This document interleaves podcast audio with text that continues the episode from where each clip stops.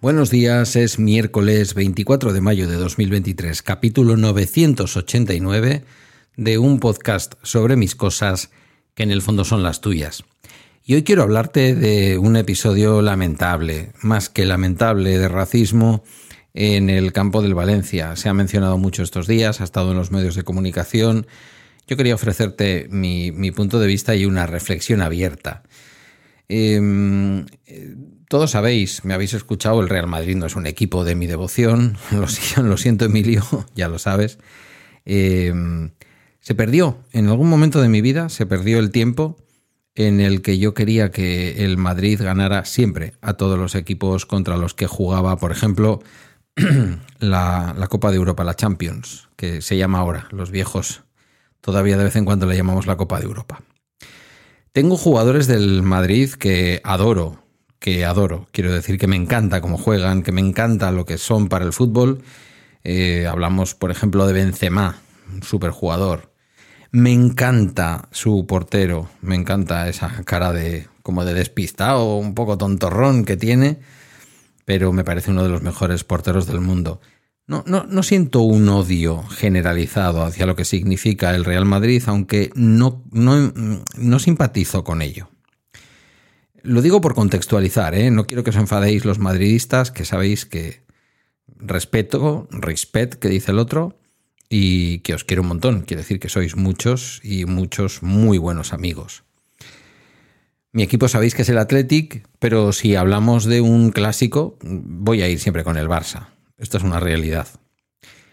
Em, lo que os voy a contar me pasa con más equipos. Me pasa con el propio Barça, me, me pasa con mi Athletic Club de mis amores, y es que hay algunos jugadores que a veces no me caen bien. Y reconozco que me pasa con Vinicius. Me pasaba con Ronaldo. Eh, reconozco en ellos valores futbolísticos. En Ronaldo, evidente, quiero decir, eh, Ronaldo es una máquina de fútbol. A mi modo de ver, nunca llegó a la altura de Messi, ya que estamos metiéndonos en charcos, pero sin ninguna duda ha sido un jugador eh, más en el pasado que ahora que marca una diferencia pero me parecía un prepotente. O sea, para mí, Ronaldo es la viva imagen del chulo, del chulo de playa, ¿vale? Em, me pasa, no lo puedo evitar. Me pasa que considero que Raúl, el jugador del Athletic, está todo el día en el suelo, eh, lloriqueando y ensuciando el fútbol. Y luego, sin embargo, es capaz de tener, pues, eh, en fin, no tiene el talento, evidentemente, ni de Benzema ni de Ronaldo, pero tiene talento. Es un buen 9. O ha sido un buen 9, porque también este está ya en los últimos kilómetros que le da su maquinaria. Por lo tanto, mm, insisto, no es algo que me pase solo con el Real Madrid, pero es verdad que históricamente en los últimos años me ha pasado que en el Real Madrid siempre hay algún jugador que me cae especialmente mal. Bueno, pues en este caso eso me pasa con Vinicius. Vinicius me parece un prepotente, me parece un chaval al que no le han explicado bien las cosas, al que no le han dicho eh, algunas cosas básicas de educación. Y para que veáis que tengo para todos, me pasa con Gaby. A Gaby, como alguien no le explique que se deje toda su rabia y su mala leche y sus malos modales en el vestuario, pues puede que le pase factura incluso a la hora de desarrollarse como jugador, porque toda la energía que se le va en sus mierdas, en estar a empujones o en engancharse con otros jugadores de equipos rivales, le quita brillantez.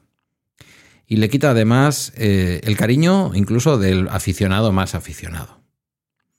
Es mi punto de vista, llamadme raro. No gustándome Vinicius, pareciéndome un jugador que aunque ha crecido bastante en los últimos años, no empezó precisamente siendo un gran jugador, no me lo parece. No me lo parecía. Creo que últimamente es el jugador que marca la diferencia en el Real Madrid y le faltaría, y le faltaría en esta temporada 22-23, la compañía de Benzema que no ha estado. Hasta aquí seguramente los que no tenéis ninguna afición por el fútbol diréis, bueno, alguno o alguna ya a los 4 minutos 5 ya de episodio, de capítulo, ha decidido abandonar. Todo esto viene porque aunque a mí Vinicius me caiga especialmente mal y el gesto a su salida el otro día eh, del campo del Valencia sea lo más rastrero que se ha visto en el fútbol en muchos, muchos años, muchos años, y muy poco inteligente después de lo que él había sufrido, acabar saliendo del, del campo de la manera en que salió, con una tarjeta roja relativamente rigurosa, pero que pocas alternativas tenía el árbitro después de agredir, sin gravedad, pero de agredir, al fin y al cabo, a un jugador rival y sin balón, pues roja, roja a través del bar, que puede ser cuestionable y tal, ahí yo no me voy a meter en ese debate. Se va, señala al Valencia delante de toda su afición, a mi modo de ver provocando a la afición como un equipo de segunda división, algo que por otra parte no es cierto, el Valencia está prácticamente salvado. Y lo que más rabia me dio, todos los ataques racistas que había recibido durante el partido y que obligaron a parar el partido, y en donde él con toda la razón, y en ese momento me sentí absolutamente, absolutísimamente eh, empatizando con él, una cosa que hacía mucho que no me ocurría, porque lo que estaba diciendo era justo, señalando a los racistas que le estaban insultando. Eh, después todo eso lo enfangó con su salida. Porque él no estaba señalando a Mestalla. Él estaba señalando a la media docena, una docena o 25 energúmenos, o 125, los que hay en todos los campos de España. Dicho sea de paso, hay equipos como el propio Real Madrid, como el propio Barça y como algunos otros clubes españoles que han decidido acabar con sus hinchadas ultras y hay otros, por ejemplo el Valencia, por ejemplo el Español, por ejemplo el Atlético de Madrid, que han decidido que se rinden a sus hinchadas ultras, un error enorme, un error que no puede ser más grande. Que los jugadores sientan que tienen que obedecer y rendir pleitesías a esos ultras, que el campo entero no silbe o no responda a determinadas conductas de esos ultras, incluso no los señale. Lo que pasó el otro día en Valencia no debe volver a ocurrir. Decían los comentaristas en Movistar eh, La Liga que esperaban que se identificaran a los que habían insultado con insultos racistas a Vinicius y que no volvieran nunca a entrar a un campo de fútbol. Yo voy más allá y creo que además lo puse en Twitter por ahí. Creo que tienen que ser procesados por delitos de odio. O sea, no es que no entren nunca más a un campo de fútbol, es que deberían de entrar en la cárcel.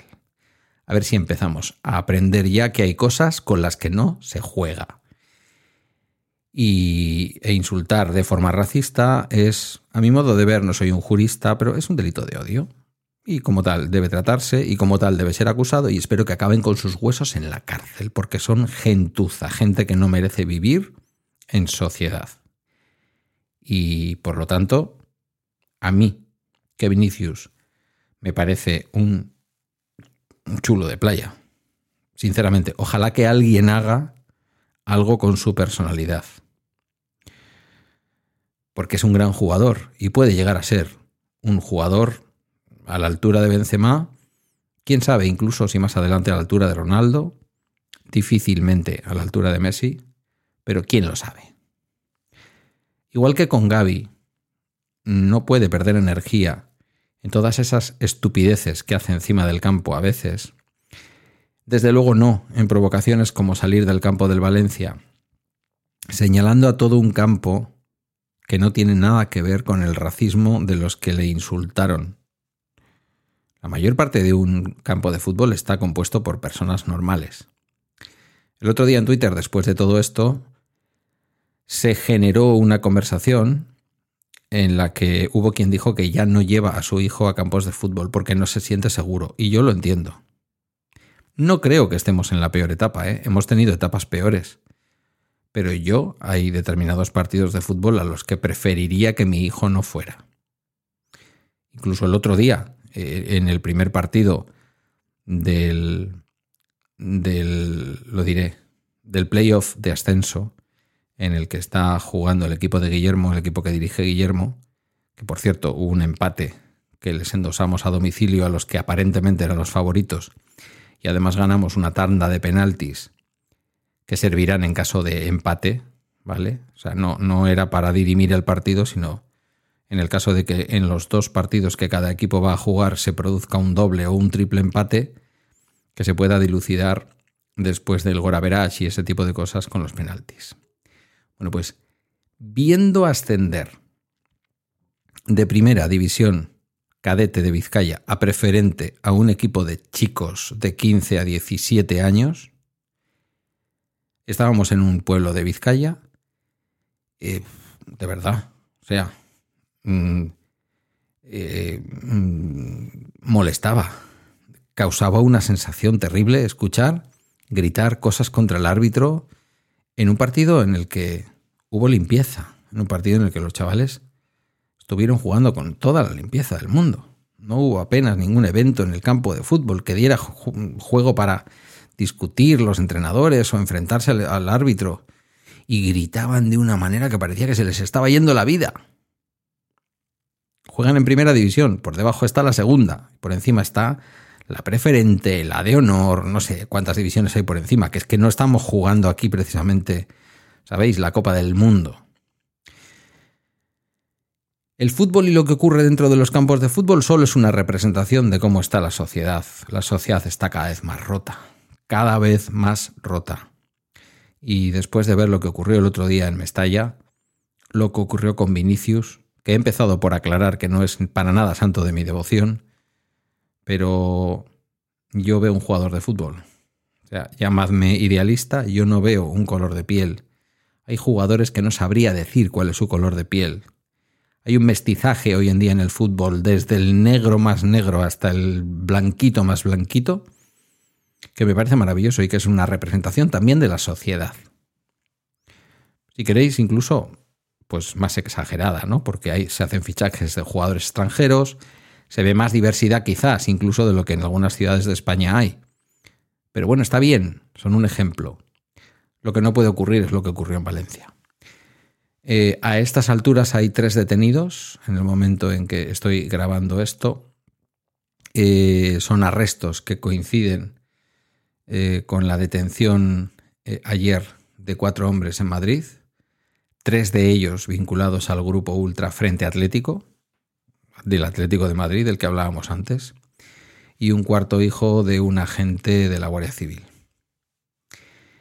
Eh, estos presuntamente habían colgado un muñeco con la camiseta del futbolista Vinicius en un puente próximo a la ciudad deportiva del club del Real Madrid, horas antes del partido entre el Real Madrid y el Atlético de Madrid que se disputó a finales de enero. Quiero decir que Vinicius vuelvo a repetir que no es santo de mi devoción, viene sufriendo esto durante toda la temporada.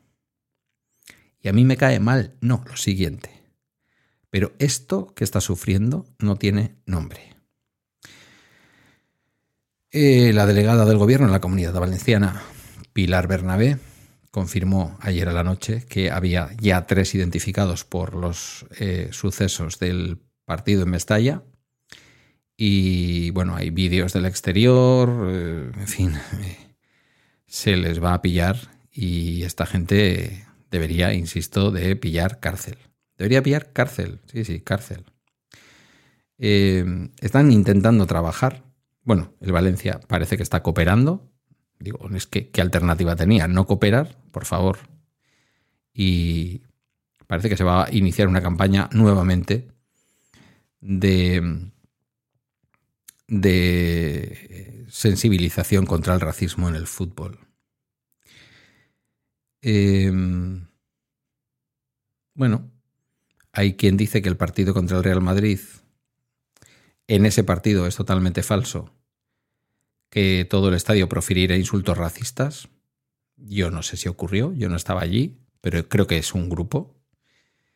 Eh, el Valencia dice que quiere hacer un llamamiento a la responsabilidad y al rigor, que es un tema muy sensible, que todo el mundo debe utilizar, eh, debe eh, funcionar en función de los hechos y que no se acepta que se tache a todo el valencianismo como una afición racista, que no es verdad y que piden respeto.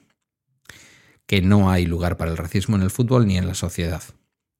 Y el Valencia también condena enérgicamente el racismo. Hombre, solo faltaría que no lo condenaran. En Valencia tenemos uno de los eh, nodos fundamentales de noticias falsas y de ultraderecha en España.